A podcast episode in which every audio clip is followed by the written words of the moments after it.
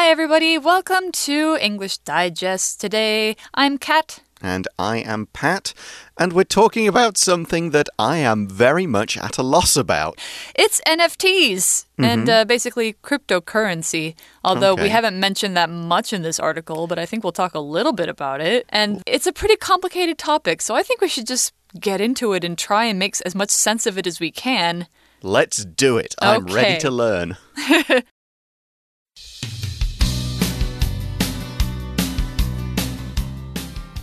A 12 year old British student made a total of £290,000, around 11 million NT dollars, over his summer break by selling non fungible tokens, NFTs. Benjamin Ahmed created a series of 3,350 unique pixel artworks titled Weird Whales via a program he wrote himself. By selling them as NFTs, Ahmed was able to tap into a growing fascination with a new concept that has become the talk of the internet and the art world alike. NFTs are one of a kind digital tokens that can be compared to trading cards. The term non fungible means something is entirely unique and cannot be substituted with something else of equivalent value.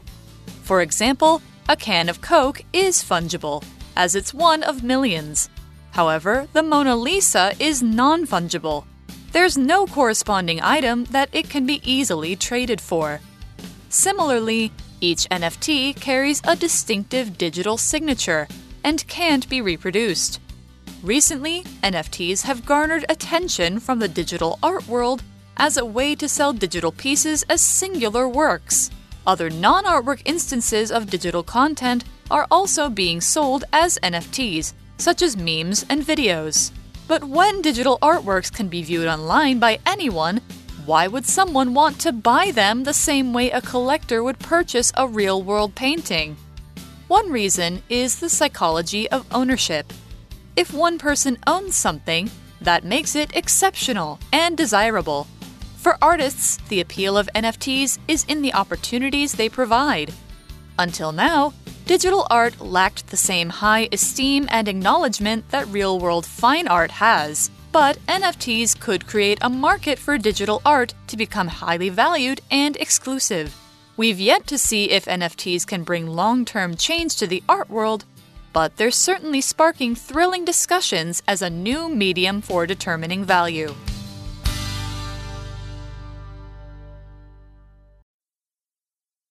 Okay, I'm now clearer on what we're talking about. This Are you? is helping me to understand the idea.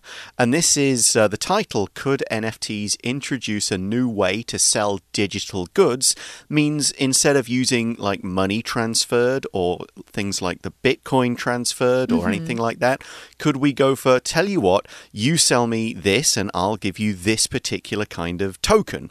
Right, which says that you own it. Yeah, which says that you own it and therefore carries all this esteem and things that we'll talk about later. Yeah, exactly. So we start with the kind of idea that brought this idea, kind of a, a bit of news that people took notice of. There were a few others like this, mm-hmm. and it was a 12 year old British student made a total of £290,000, which is around 11 million NT, over his summer break by selling non fungible tokens or NFTs. Well done. Yeah, that's a lot of money. In I was saying to Kat before we started, that could buy two very nice houses in my hometown. You could probably buy one in mine, yeah. Yeah, a bit less if you're in, in London or a, another uh, really big city like that. But Mm-hmm. yeah, I could certainly live on that for a long time. And he's 12, which probably means he doesn't get access to the money. Not yet. Oh, well, we don't know. I mean, his parents could be saving it for him. Oh. It, the, in the article, the source article, it said that they're very proud of him. You know, they've taught him to code from a young age. He's Right. been at it himself. Yeah, they, they will put that money in a nice account for six years or so, and when he's 18 and ready to go off to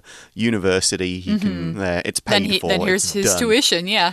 Yeah, so he did this, he got this money by selling non fungible tokens, and we discuss exactly what that means later.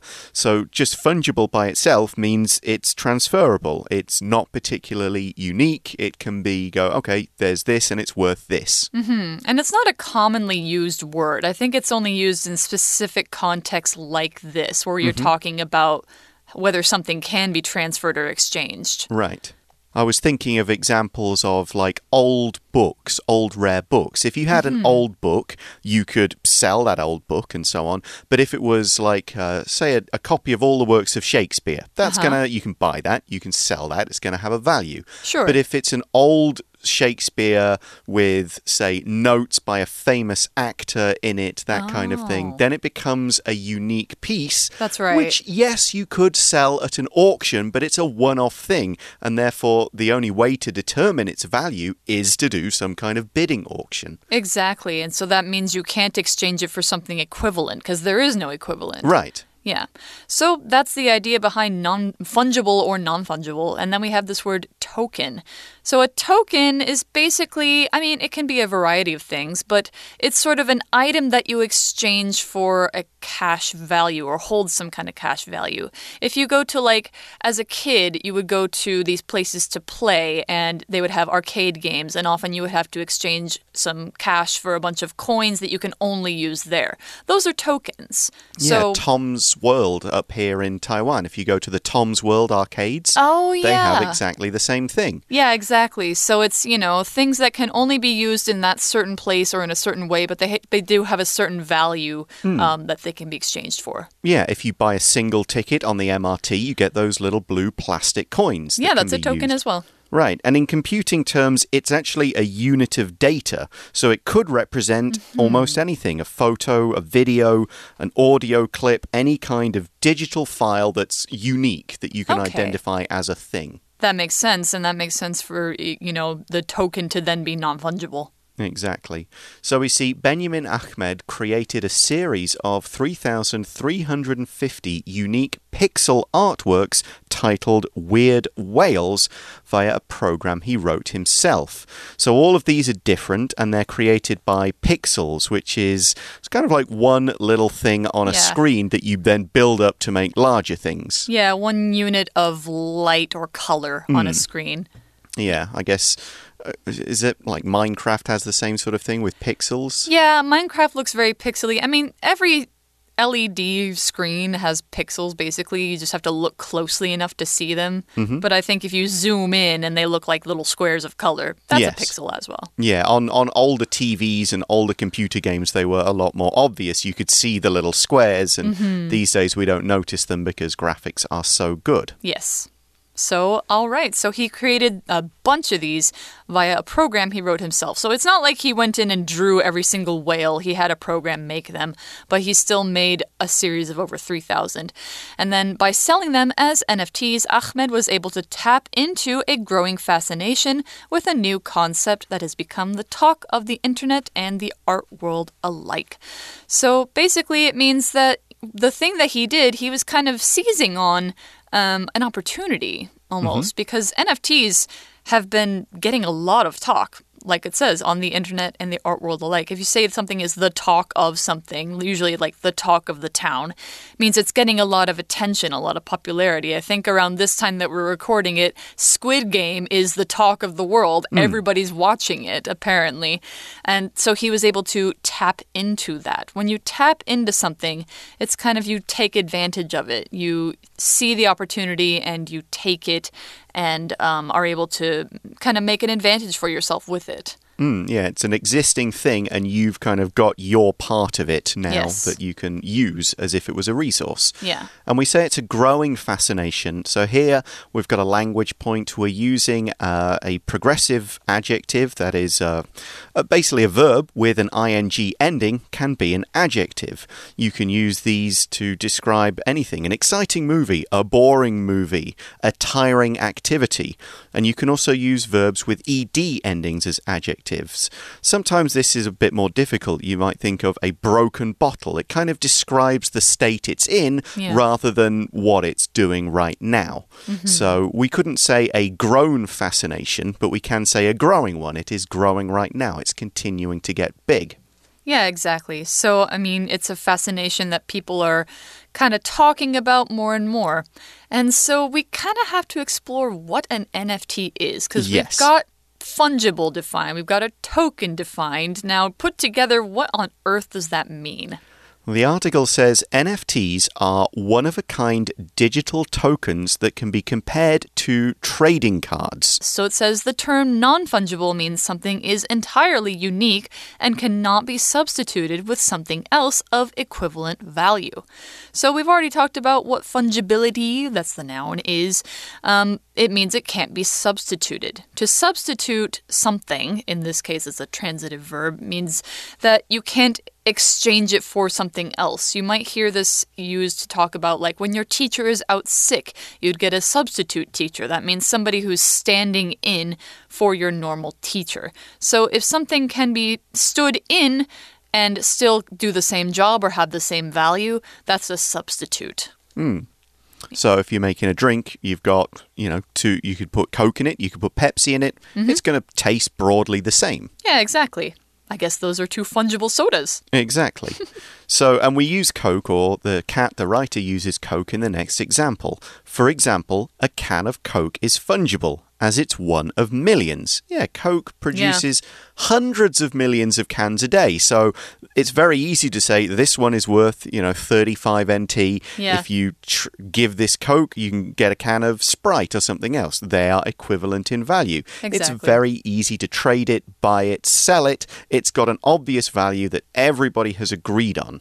I can think of an example of a Coke can that is non fungible, though. You know those share a Coke ones where you can get your own name on it? Yeah. Exactly. That would be, you know, you can't exchange it for another one unless, you know, you get another one made hmm. exactly like that. So that could be a non fungible Coke. Mm-hmm. Yeah, right. we're talking not just value in money, but value in terms of what it means, how rare it is, uh, how, what it, all those kinds of things, how how unique an item can be. And we have another example of that here. However, the Mona Lisa is non fungible. There's no corresponding item that it can be easily traded for. Yeah, many, many copies have been made of the Mona Lisa. There's even been other artworks made by other artists that kind of make fun of it, like uh, Duchamp made a postcard and, you know, said, This is art. But there's nothing that's exactly the same value as the Mona Lisa. There's no corresponding item. When an item is corresponding, that means it's kind of the same in value or the same in um, what it's worth to you or basically the same, does the same job. It's almost the same as substitute. Mm, exactly. There's nothing that you can go, we'll put this in its place and it will be worth exactly the same, and everyone will agree that, yeah, it's just the same thing. Yeah. Just in a different sort of way, but it's doing the same job. I guess you could think of, well, if we swap the Mona Lisa and the Last Supper, But Eh, I don't think they're the same value, though. No, I don't- People I don't value one over the other. I'm not sure which. Probably the Mona Lisa is the more expensive of the two. Yeah, who knows? But there's there's no easy way to just go, oh, this is the same as this. This can be sold for this much money. This can be traded and swapped about, and there's no problem. Exactly. So, how does this work in the digital world? Well, we see similarly, each NFT carries a distinctive digital signature and can't be reproduced. Mm-hmm. So, think of a signature. The most obvious way is to how you sign something. You write your name in a special way that really only you should be able to do, and anybody who looks at it will go, That's your signature. Exactly. We don't want someone to copy it because that would mean they could sign documents and it would be the same as you signing it. So you make it unique, you make it very special. And here it's a digital signature. So whether that's in the code, whether that's in whatever's in the file, whatever it's got, it's a digital signature existing in the online world that makes it unique. You can't reproduce it, as the article says. You can't just copy the thing. It would the copy would have some kind of code that says it was a copy, not the original. Yeah, or, you know, it's something that makes it quite different. 大家好，我是派老师。今天讲解的是一月份 Unit Eleven。Could NFTs introduce a new way to sell digital goods？好，现在一起来看看学习重点，请看到第一段。好，请同学呢注意一下第一段的第二句。Benjamin Ahmed Benjamin Ahmed created a series of 3,250 unique pixel artworks。这个句子，请同学把 title 画起来。请注意哦，这里这个 title 的意思就是说，他的这一幅艺术作品，这一些哦，抱歉，应该是说这一系列，而不只是这一幅。请同学把 a series of 画起来，这一系列的艺术作品，他们的名字叫做。 好，所以我们知道 title 意思就是名称为。那请同学务必要注意，这里我们使用的是过去分词，请把 ed 圈起来。这一系列的作品称之为奇怪的金鱼，奇怪金鱼。再来，请同学看第三个句子，有两个地方，请同学注意哦。第一个呢，就是我们 Ahmed was able to tap into 这个动词片语 tap into。Tap into 就是开发、利用的意思。那它刚好，我们看看这一句话是什么意思呢？就是 Ahmed 自己写的城市，创作出奇怪金鱼一系列的艺术品。他把自己的创作当做 NFT 出售，刚好搭上一股热潮。也就是说，有越来越多人对 NFT 这个新概念感兴趣，这是网络和艺术界的热门话题。那刚刚老师已经点出来，第一个值得注意的点就是 tap into 这个动词片语是开发利用的意思。第二个，请同学注意到，就是 become 之后有一个 the talk of，the talk of the internet，意思是指网络上热议的话题或焦点。再来，请同学看到句子最后面的 alike，alike 哦，放在句尾，那它不会放在名词前面哦。它这边的意思就是同样的，在网络上成为热议，在艺术界也一样，也同样的成为热议。说 alike 就是表示前面的也适用到后面。再来，第二段主要是在跟大家解释 NFT 到底是什么，又是如何产生价值的。好，所以请同学看到第一句 one of a kind，请画起来，独特的。再来，be compared to，就是呢。和什么来做比较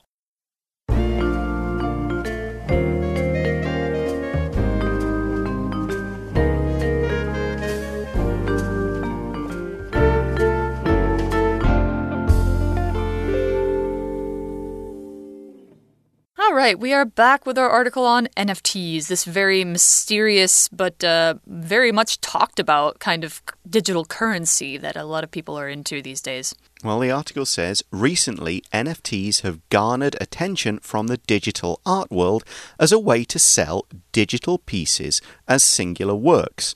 Garner here to garner something just means to gain it, to kind of build it up slowly, to have that thing coming to you. So people have been giving this thing more attention and they're going, well, hang on, why not turn digital art of this kind like real, or I don't want to say real art, but the more traditional forms yeah. of art like painting, Tangible sculpture. Art. Yeah, that kind of art, the stuff that we would learn about in art class. Well, mm -hmm. why does that have to be the only form of art? Digital art is amazing, it's unique, there are so many possibilities for it. Why don't we start selling them just like people would sell paintings at an auction or go and see them in a museum? Right, exactly. And, you know, as a digital artist, I can say that digital art is frequently very undervalued um, because people think it's A, easy to do, uh, that B, you know, it's just kind of anybody can make it, or it's easy to copy, it's easy to steal. Um, yeah, yeah well, and it's on the internet, so once it's out there, it's basically kind of free, fair game. Yeah, I mean, you know, not legally, but mm. there are many people who copy art. It's it's a huge problem. It has been for a long time. And so maybe this could be one way of kind of solving that problem. So that's why it's so exciting for digital artists. Other non artwork instances, though, of digital content are also being sold as NFTs, such as memes and videos. It says, but when digital artworks can be viewed online by anyone, why would someone want to buy them the same way a collector would purchase a real world painting? So there's the question, yeah. If it's a, you can make your own memes. You can go to websites where you just take a popular meme, put your own words in it, and post it. Exactly. Anyone can view it. So it's not like owning a particular famous painting and, you know, displaying that for your friends? Mm-hmm. Or is it? Or is it, right? Because you can still view a painting even after somebody's bought it. So, of course, this is sort of the same thing. It says one reason is the psychology of ownership.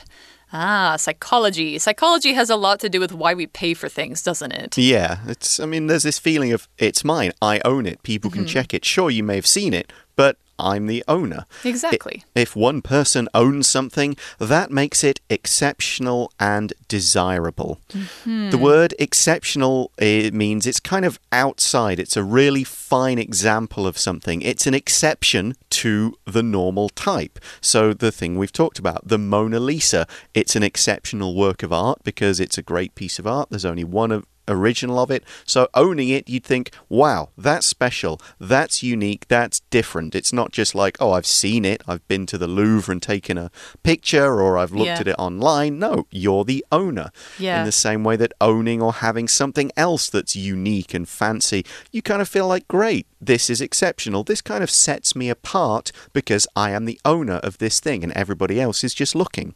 Yeah, exactly. And that's what makes it desirable, too. If somebody else owns it, you don't. So it kind of gives you this feeling of missing out a little bit, or um, it's sort of like a, a little feeling of loss that we all have when we realize that there's something we can't get. Yeah. And so, you know, ownership is a big thing in, in this motivation behind. Uh, Buying NFTs or buying art. For artists, the appeal of NFTs is in the opportunities they provide. Yeah, I actually have a lot of artist friends who are very excited about them. Hmm. Yeah. Yeah, So- now we're not talking necessarily financial opportunities, although that could come. Yes. But we see that until now, digital art lacked the same high esteem and acknowledgement that real world fine art has. But NFTs could create a market for digital art to become highly valued and exclusive. Mm-hmm. And we've touched on this before about, uh, Kat was saying, people look at digital art and saying, well, that's not real art, that's not special, it's, it's just on a computer. You didn't Yeah. paint that over the course of six months. Actually, you of- did, but you well, know. maybe you did, but people don't necessarily realize it. Yeah. And so it lacks esteem. Esteem means it's got a lot of respect from everybody in the community. In general, like people on the street, from experts down to just average people, will think this is good, this is high quality, this is what possessing esteem has. People will think it's great, people will know it's great and discuss it as if it's a high quality product of some kind. Mm, That's why you have, you know, high art, fine art, and then you have what's called low art or pop art. And, uh, you know, people have a long debate about that and what constitutes good art and bad art and that sort of thing. Yeah. But- same with music as well. Like Yeah. classical music held in high esteem. People think it's fancy. People think Mm-hmm. it's, eh, you know, you're an intelligent person if you listen to it. Yeah. Whereas really a lot of great rock and other kinds of music have the same qualities and have the same stuff that's gone into the composition. They just don't always have the same kind of public sort of feeling of, mm, this is classy. Yeah, exactly. And along with that esteem comes acknowledgement. To acknowledge something means to kind of say, okay, this exists. This is something that I can give my attention to and maybe give some respect to. So if you give acknowledgement to art, that means that you are saying, this is worth looking at. This is what art is. And I think that this has value. So, yeah, a lot of times digital art, people say, eh, it's easy. I could have made that. You know, all you have to do is do some things on your phone and it's done. Right. But acknowledging the effort and respecting it would be a different thing. Mm. There's also about artist acknowledgement because people go for these famous paintings. Oh, that's a Van Gogh, that's a Rembrandt, that's yes. a, a Da Vinci, and whatever. But you might be going through these digital art. Oh, I know that this is this artist. This Yeah. is, people will study their techniques, study wow, it's their people. Yeah. yeah, they're kind of things that they do, and those people then get the acknowledgement and recognition as being talented. Mm-hmm. Yeah, exactly. So NFTs could make this happen. It hasn't necessarily happened yet, but it's sort of becoming a thing. And there are digital artists who've been able to sell NFTs of their work for very high values, maybe the same as this this uh, twelve year old student did, or maybe even more. So we finish off the article by saying we've yet to see if NFTs can bring long term change to the art world, but they're certainly sparking thrilling discussions as a new medium for determining value.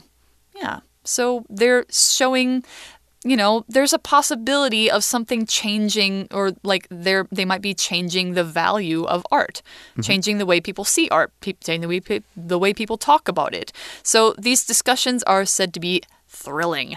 When something is thrilling it's very exciting. It's very you know want to pay attention to it. It makes kind of makes your heart pump a little faster. It's mm. like wow this is really something that i could look forward to. Yep, and these NFTs could be a medium for determining value.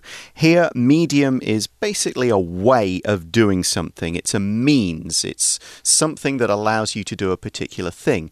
In terms of determining value, it used to be people would go, well, I'll sell you a sheep, and a sheep is worth eight chickens. Right, right. That was this kind of way of determining value. Then it was like gold this gold is worth this much silver or this gold is worth this much corn. Right. And then we decided, all right, gold's not the best thing to base it on. Let's make agreements between kind of banks and mm -hmm. organizations to say this much is worth this much and this is worth this much.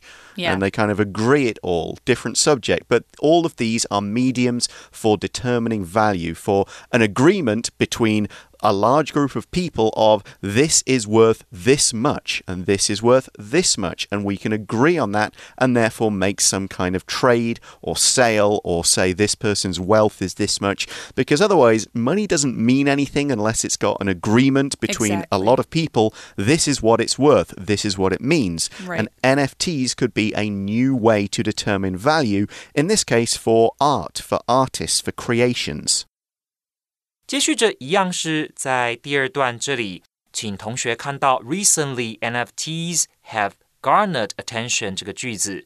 那请同学把这个 garnered 特别标示出来，它有汇聚、收集的意思哦。比方说，Edward garnered ideas and experience from his travels. Edward garnered ideas and experience from his travels。所以 Edward 其实常常旅游，在旅游的行程中，那他获得很多的想法，还有呢经验。好的，再来，请看到第三段第一句。But when digital artworks can be viewed online by anyone, why would someone want to buy them the same way a collector would purchase a real-world painting? 请同学特别把这个 the same way 标示出来，它的意思呢，就是用同样的方式。那这里同学要弄清楚到底是什么跟什么比。好，首先呢，这里是有两件事。第一个呢，就是 someone would want to buy them，这个 them 指的就是 digital artworks 数位艺术品。那第二个呢是什么？就是 a collector。would purchase a real world painting，收藏家会去购买真实的画作。所以这整句话的意思是：但数位艺术在网络上人人都可以观看，又为什么会有人像收藏家收购真实画作一样购买呢？好，接着请同学看到第三段第五句。Until now，一直到 exclusive 这个句子，这里有几个重点。首先，第一个，请同学看到 esteem 这个字，它就是尊重、认可，好，或者呢表示推崇的意思。举个例子，He was held in high esteem by colleagues。有个很认真工作的同事受到大家的尊重认可。He was held in high esteem by colleagues。好，再来，请同学特别的注意到哦。我们看到啊，第五句同样这个句子，但是 NFT 呢，它其实会创造出一个市场，这个市场可以让数位艺术变成成为高度呢受到重视的艺术品。最后，请看到第六句，We have yet to 这个句型非常的重要。这 have yet to 其实呢就是。等于 we haven't seen 的意思 ，we haven't seen。OK，好，以上就是我们今天的中文讲解，谢谢大家。We will see you next time for ED. I'm Kat. And I'm Pat. Bye-bye. Bye.